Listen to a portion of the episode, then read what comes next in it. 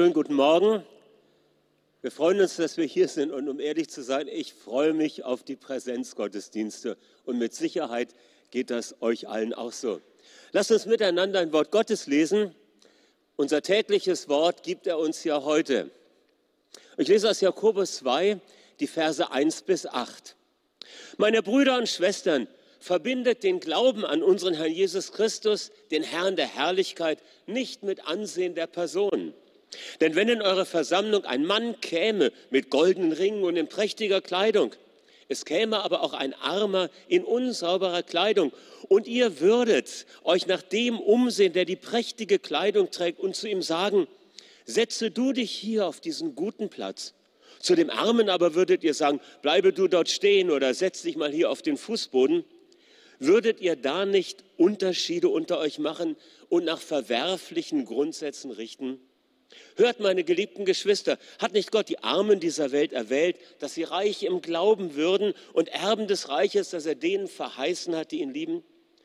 Ihr aber habt den Armen verachtet. Sind es nicht die Reichen, die euch unterdrücken? Ziehen nicht sie euch vor Gericht? Lästern sie nicht den guten Namen, der über euch ausgerufen ist? Wenn ihr das königliche Gesetz erfüllt nach dem Schriftwort, du sollst deinen Nächsten lieben wie dich selbst, so handelt ihr recht. Vater, wir danken dir für dein Wort. Wir danken dir für dein Wort, das Geist und Leben ist, das hineinspricht in unseren Alltag, das uns verändert und befähigt und das uns auch heute lehrt, was uns nützlich ist. Amen. Gut, ihr Lieben, wir haben ein Monatsthema im August. Und zwar hat das zu tun mit unseren fünf Kernwerten als Jesushausgemeinde. Und diesen Monat haben wir als Schwerpunktthema den Wert anderen helfen. Und wir betrachten das Thema anhand des Jakobusbriefes. Der Jakobusbrief ist sehr praktisch. Man könnte auch sagen, Jakobus, das ist praktische Alltagstheologie. Ja, man kann es in einem Kern zusammenfassen, das, was dort in Kapitel 2, Vers 20 steht. So ist der Glaube ohne Werke nutzlos oder tot.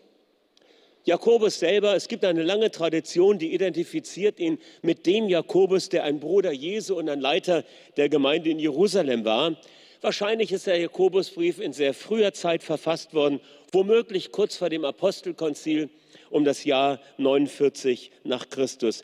Wie gesagt, für uns ist wichtig, der Inhalt ist praktisch. Es geht um Glauben, der im Lebensstil Ausdruck findet. John Maxwell hat mal gesagt, den Jakobusbrief, den kannst du nur im Stehen lesen. Was will er damit sagen? Du musst ihn lesen mit der Bereitschaft, loszugehen und den Glauben in Liebe tätig werden zu lassen. Und so werden ja viele praktische Themen in diesem Brief aufgegriffen, wie man mit Anfechtungen und Versuchungen umgeht, wie man Heuchelei und Vorurteile los wird, wie man seine Zunge kontrollieren kann und wie man göttliche Weisheit findet und so weiter und so weiter. Alltagstauglicher Glaube. Glaube, der in Liebe tätig wird. Vielleicht erkennt ihr auf dem Foto die liebe Frau Hulda Bantain, die mit ihrem Mann Mark diese Arbeit der Barmherzigkeit in Kalkutta äh, gegründet hat. Vielleicht erinnern sich einige noch an ihren Besuch vor wenigen Jahren hier, wo sie als sehr, sehr alte äh, elderly missionary statesman oder stateswoman hier zu uns gesprochen hat. Okay, sie ist ein Beispiel für Liebe, für ein Leben aus Liebe, die nicht nur in Worten und Sonntagsreden besteht, sondern in Tat und Wahrheit. Der Volksmund sagt, es gibt nichts Gutes, außer man tut es. 1. Johannes 3,18. Lasst uns nicht lieben mit Worten, mit Worten allein, sondern in Tat und Wahrheit. Und in 2. Korinther Kapitel 8, da ermutigt Paulus die Korinther, sich wie die Gemeinden in Mazedonien auch an der Geldsammlung für die jüdische Gemeinschaft in Jerusalem zu beteiligen, damit, so heißt es, die Echtheit eures Glaubens geprüft werde. Mit anderen Worten, Liebe kann man erkennen an bestimmten Verhaltensweisen. In Römer Kapitel 12, Vers 9 bis 13 lesen wir, die Liebe ist echt und wahr, sie ist ungeheuchelt, wenn man das Böse verabscheut und von sich weist, wenn man sich fest verbindet mit dem, was gut ist.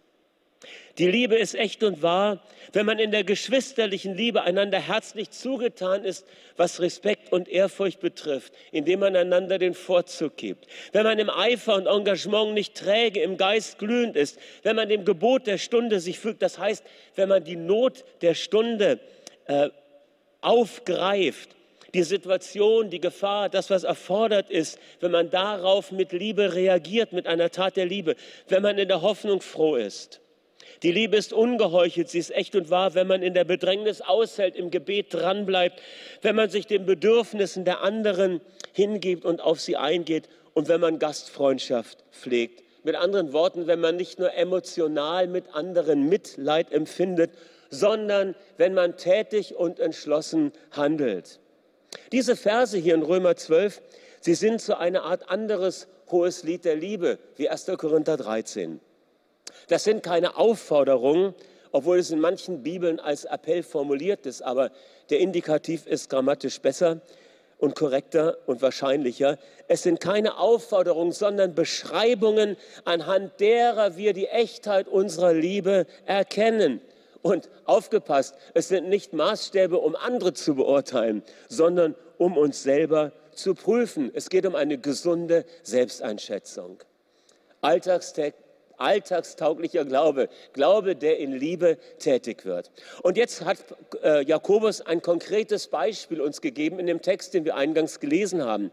Und zwar kein Ansehen der Person. Die Botschaft ist, verbindet den Glauben an unseren Herrn Jesus Christus nicht mit Ansehen der Person.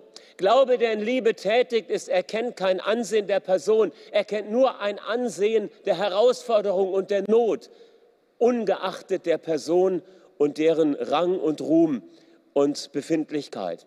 Glaube, der in Liebe tätig ist, kennt kein Ansehen der Person. Glaube und Ansehen der Person schließen einander aus. Denn Ansehen der Person wäre ja parteilich. Der Begriff kommt übrigens aus der Rechtssprache. Ein Richter muss ohne Ansehen der Person urteilen. Interessant ist ja auch, dass die Justitia, die Göttin der Gerechtigkeit, auf Denkmälern oft mit Augenbinde dargestellt wird. Ihr seht das auch hier in dem Bild. Das heißt, sie ist blind. Sie achtet nicht auf das, was äußerlich und vordergründig ist. Sie ist unbestechlich. So sollte es zumindest sein. Zur biblischen Zeit sprachen die Richter im Auftrag und als Stellvertreter Gottes das Recht und bei ihm, bei Gott selbst, gibt es kein Ansehen der Person. Gott ist nicht beeindruckt von unserer äußerlichen menschlichen Herrlichkeit, von unserem Wohlstand, von unserer Bildung, von unseren Titeln. Paulus sagt sogar, für mich ist das alles wie kehrig geworden im Vergleich zu seiner Herrlichkeit. Das ist die Botschaft, kein Ansehen der Person. Und dann kommt das Beispiel, was Jakobus bringt. Ganz praktisches Beispiel. Ja, ich hatte es nochmal nachgelesen in der Volksbibel, das habe ich euch aber jetzt erspart. Das ist äh, ein sehr krasser, deftiger Text. Aber worum es hier geht, ist einfach die Situation, wenn zu euch ein Mensch kommt mit goldenem Ring und sauberem Gewand und ein Armer in unsauberem Gewand, wie reagieren wir darauf? Das Beispiel, das Jakobus bringt, ist eine, ja, die Illustration, die er bringt, beschreibt eine ungleichmäßige Behandlung. Ja, die sozialen Unterschiede, sie erscheinen minimal angesichts der Gabe, die Gott allen Menschen anbietet. Das ist nämlich seine Herrlichkeit. Und alles, was menschlich gesehen wertvoll erscheint, wie Bildung, Rang, Namen, Titel, äh, Ausbildung, was auch immer, das übersieht, dass Gott seinen Adel allen gleichermaßen schenkt und das immer aus Gnade. Jeder Mensch von Gott geliebt hat als solcher an sich Wert. Und wenn wir die Person ansehen und wenn wir Menschen, äh, es, es geht hier nicht darum, dass wir Menschen nicht höflich begrüßen sollen, wenn sie in den Gottesdienst kommen. Und wenn der Bürgermeister in unseren Gottesdienst käme, dann würde ich natürlich schauen, dass er einen sehr guten Platz bekommt. Aber das ist kein Ansehen der Person, ja, sondern das ist ein Ausdruck von Wertschätzung. Wenn wir aber Unterschiede machen und sagen, na hör mal, du bist ja irgendwo äh, ein bisschen runtergekommen, du kannst dich mal alleine hinten hinsetzen, für dich haben wir vorne keinen Platz, dann, machen wir ein, ein, dann schauen wir die Person an und bewerten sie auf eine falsche Weise. es könnte sein, dass dadurch manchmal ein Engel vielleicht draußen vorbleibt oder der Herr selbst, wenn er mal in anderer Gestalt kommt. Okay? Also, nicht vom Vordergründigen her urteilen. Wir dürfen Menschen nicht äh, anhand vergänglicher Maßstäbe bewerten, seien es Spenden, Spendierungen, sei es Bildung, wissenschaftliche Ehre, Alter, Hautfarbe, Verhalten, Leistung und was sonst noch. Da sagt Jakobus noch etwas über die Armen und die Reichen. Und ich finde, da ist einfach wichtig, äh, dass wir sehen, mit dem Status, den ein Mensch hat oder zugeschrieben bekommt, geht eine Gefahr einher. Es gibt einmal die Gefahr, dass wir den Armen oder die Armut in falscher Weise glorifizieren. Das ist in der Kirchengeschichte auch immer wieder passiert. Und es gibt natürlich auch die Gefahr, dass wir äh, den, den Wohlstand, äh, die Würde von Menschen, die Macht haben, nicht recht einschätzen. Es gibt die Gefahr des Missbrauchs von Macht aufgrund von Besitz und Sitzen am längeren Hebel. Das ist das, was Jakobus hier andeutet. Wichtig für uns ist das Fazit.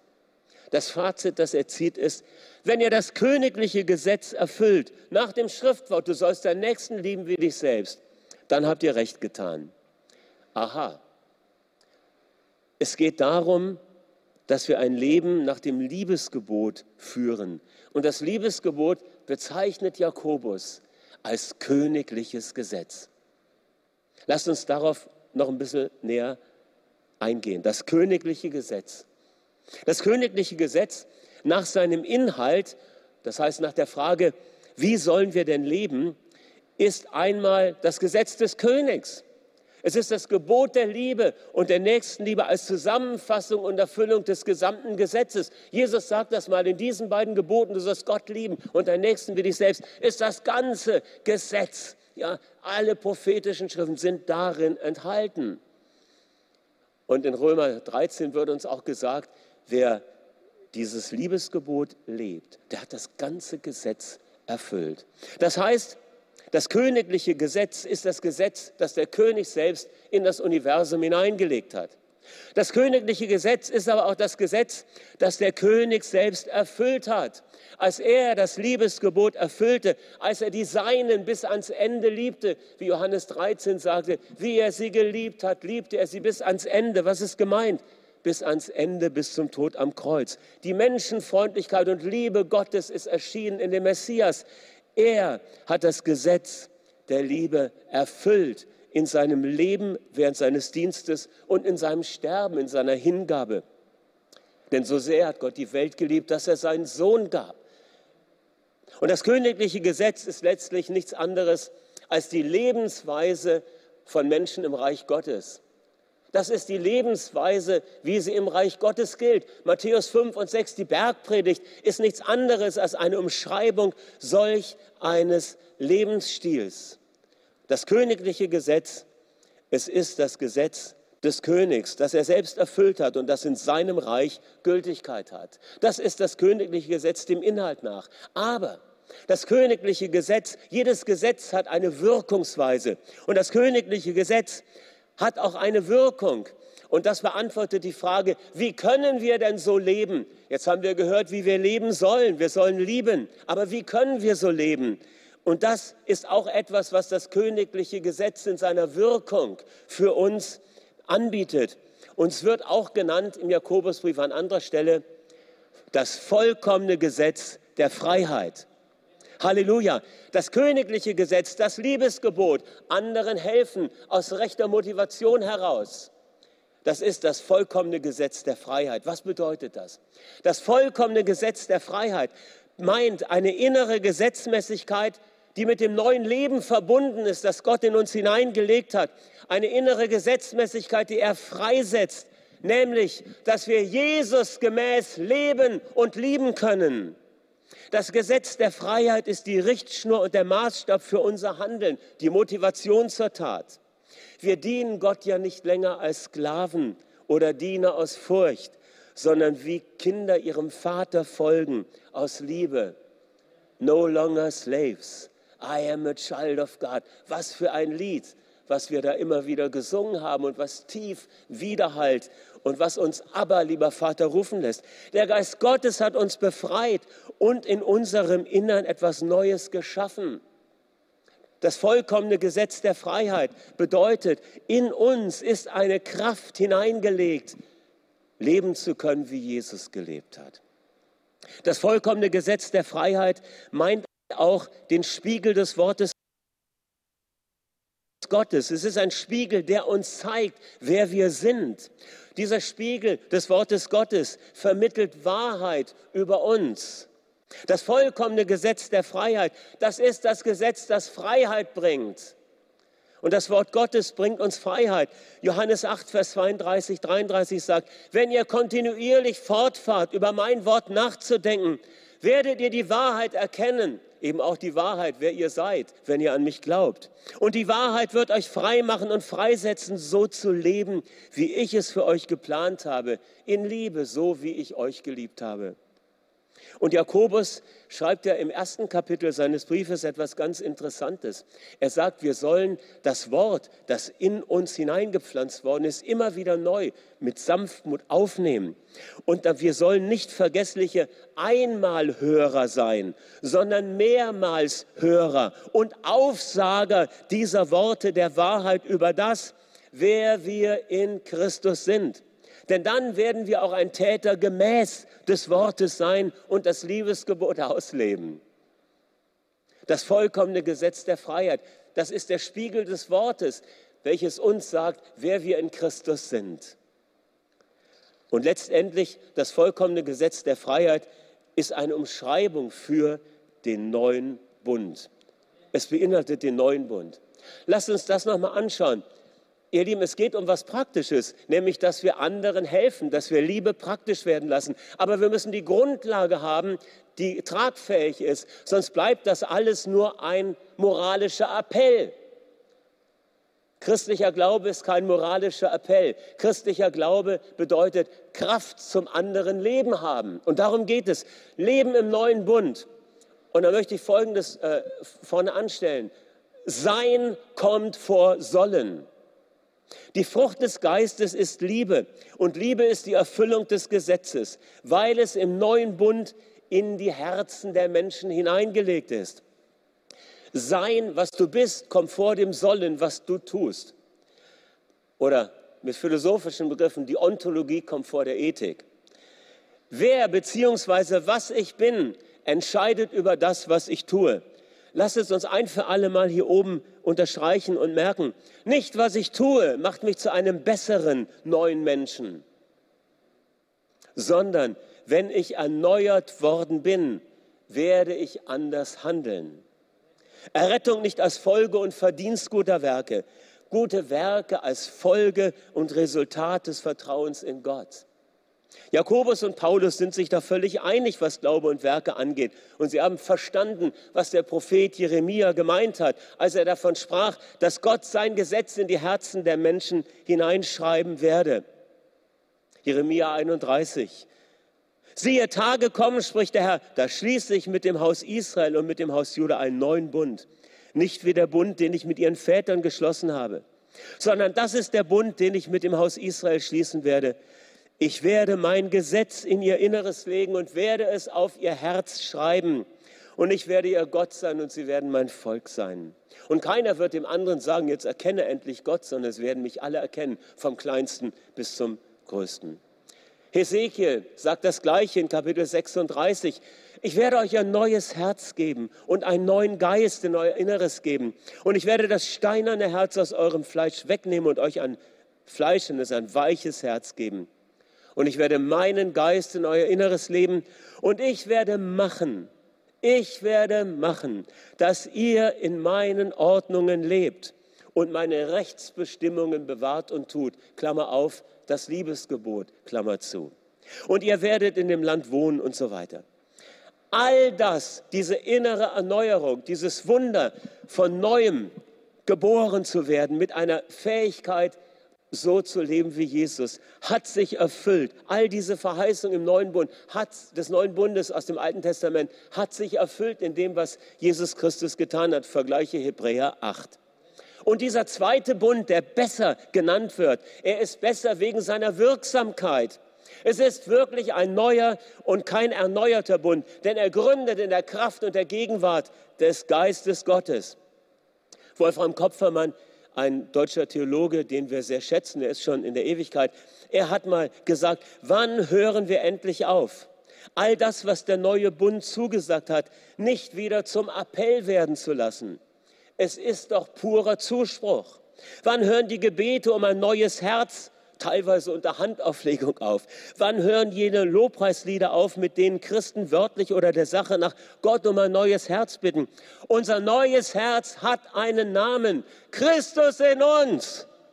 Und dass wir dem Wirken des Geistes, dem Wirken Gottes in uns vorbehaltloser vertrauen müssen, das ist uns doch allen klar.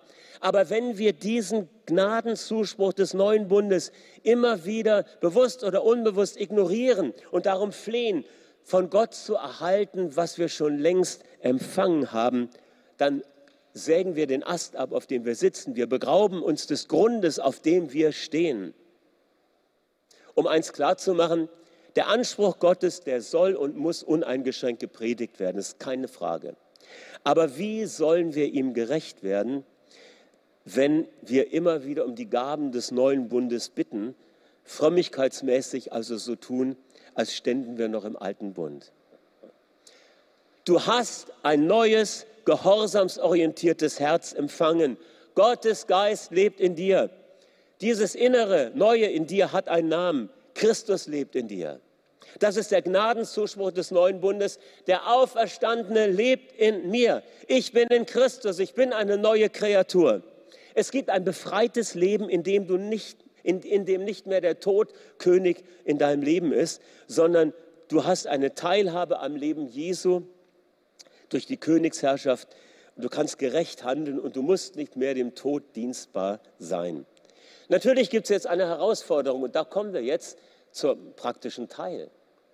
Die Herausforderung besteht darin, dass unsere Christusexistenz, diese neue Kreatur, ich bin von neuem geboren, Jesus lebt in mir, die muss auch unsere Erfahrungsexistenz werden. Das ist das, ist das Ding, an dem wir knacken. Ja? Äh, wenn wir denn das verinnerlicht haben, das ist die Voraussetzung, dass wir überhaupt weiterkommen. Aber wenn wir dann verstanden haben, ich bin eine neue Kreatur und es ist möglich, Gottes Maßstab entsprechend zu leben, dem königlichen Gesetz entsprechend zu leben, dann soll es auch unsere Erfahrungsexistenz beschreiben. Und deshalb brauchen wir ein paar praktische Tipps. Äh, praktische Tipps, die uns helfen, von, der, von dem Bewusstsein, dass ich eine neue Schöpfung bin, dahin komme, auch so zu leben. Erstens, beschäftige dich intensiv mit dem, wer du bist Beschäftige dich mit deinem neuen Sein in Christus. Wie kannst du das tun? Lies die Briefe im Neuen Testament. Die Briefe sind ein ganz wichtiger Schlüssel und dort findest du immer wieder Formulierungen wie in ihm, in Christus. Und diese Stellen markiere dir, lies sie durch, denke darüber nach und es wird dir eine Offenbarung werden und du sagst, das habe ich noch nie so gesehen. Zweitens, beginne den Tag mit Gottes Zuspruch und Geschenk, nicht mit Anspruch und Forderung. Zuerst kommt die Gabe, danach das Gebot. So ist und bleibt die Reihenfolge. Der Indikativ, die Aussageform, steht in den Briefen des Neuen Testamentes immer vor dem Imperativ, vor der Befehlsform, vor dem Appell. Ganz wichtig, nimm Kolosser 3 oder Römer 6. Zuerst kommen die Aussagesätze, das, was Gott getan hat, die Heilstatsachen. Und danach kommt die Aufforderung, jetzt lebe auch entsprechend so, indem du darauf rechnest, darauf zählst. Es werden Worte verwendet aus der Buchhaltung. Ja, wir sollen das für bare Münze nehmen, was uns zugesprochen worden ist. Und das dritte, trainiere deinen Glaubensmuskel, indem du diese Heilstatsachen Gottes in Form eines täglichen Bekenntnisses über dein Leben aussprichst. Ganz wichtiger Punkt. Äh, Im Bibelleseplan für August findet ihr ein Beispiel dafür. Wie wäre es, wenn du öfters bekennst, Jesus Christus ist Herr meines Geistes, meiner Seele und meines Geistes. Jesus ist mir gemacht worden zur Gerechtigkeit, zur Heiligung, zur, zur, zur Weisheit, zur Erlösung. Ich vermag alles durch Christus, der mich befähigt. Ich fürchte mich nicht und bin um nichts besorgt. Ich habe keine Sorgen. Und für alles findest du eine biblische Begründung, die lese ich aber jetzt nicht vor. Oder zum Beispiel, ich habe das gesunde Denken Christi. Ich habe seine Gedanken, Gefühle und Herzensanliegen in mir. Ich bin ein Glaubender und kein Zweifler. Ich halte fest an dem Bekenntnis meines Glaubens. Ich entscheide mich, im Glauben zu leben und Glauben zu praktizieren. Mein Glaube kommt aus dem Hören des Wortes Gottes.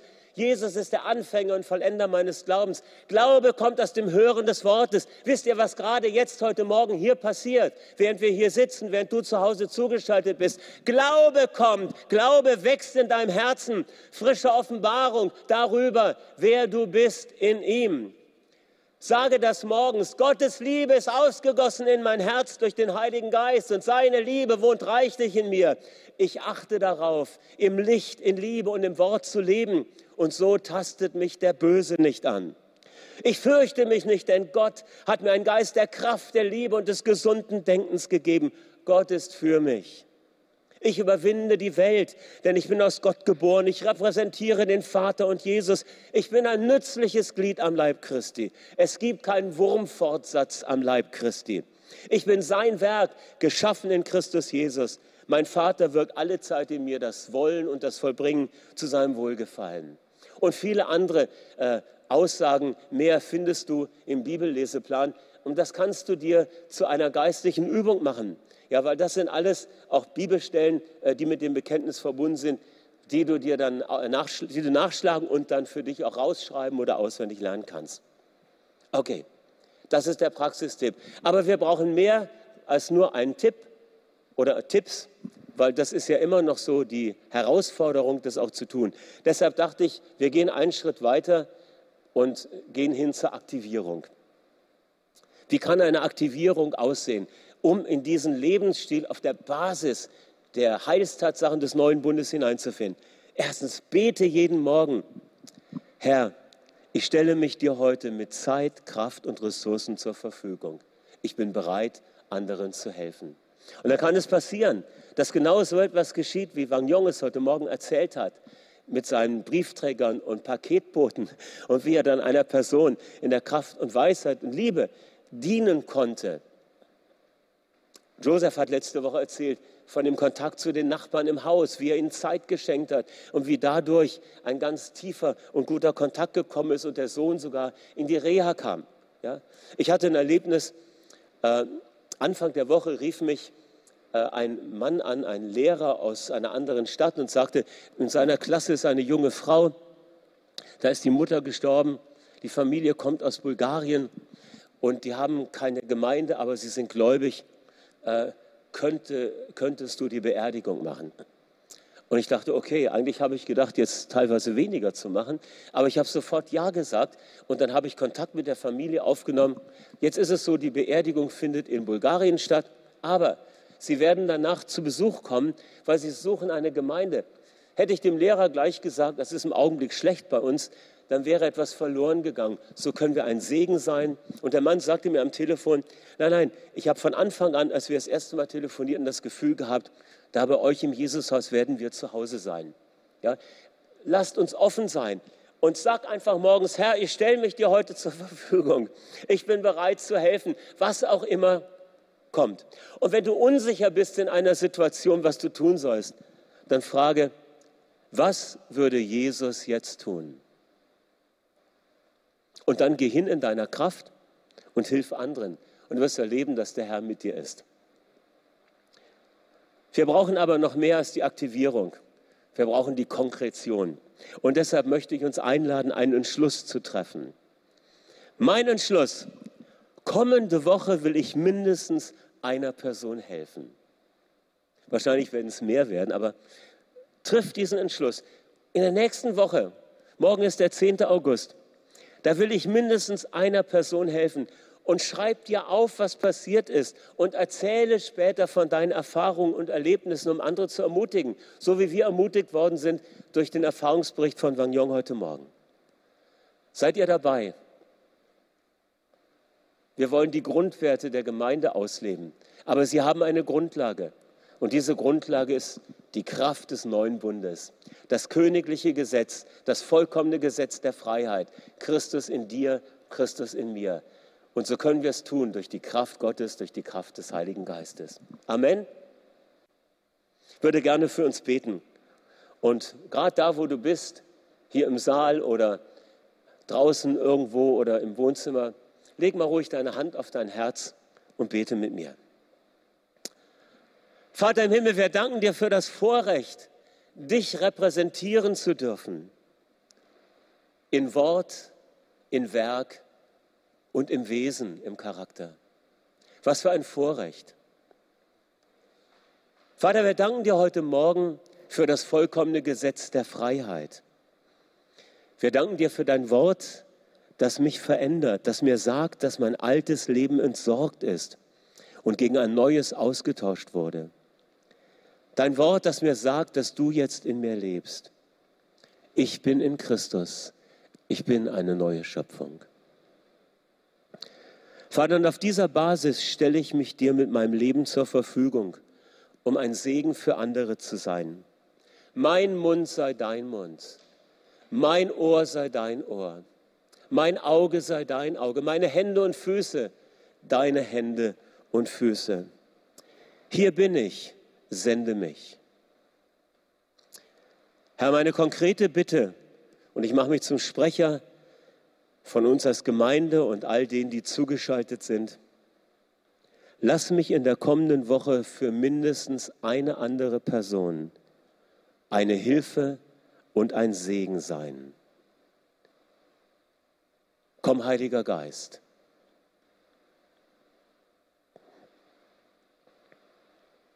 Danke, dass du uns sensibel machst und dass du dieses Wort Frucht tragen lässt. Alltagstauglicher Glaube, der in Liebe wirksam und tätig wird. In Jesu Namen. Amen. Der Herr segne euch. Ich bin gespannt, was wir an Rückmeldungen und Erfahrungen zu hören bekommen werden.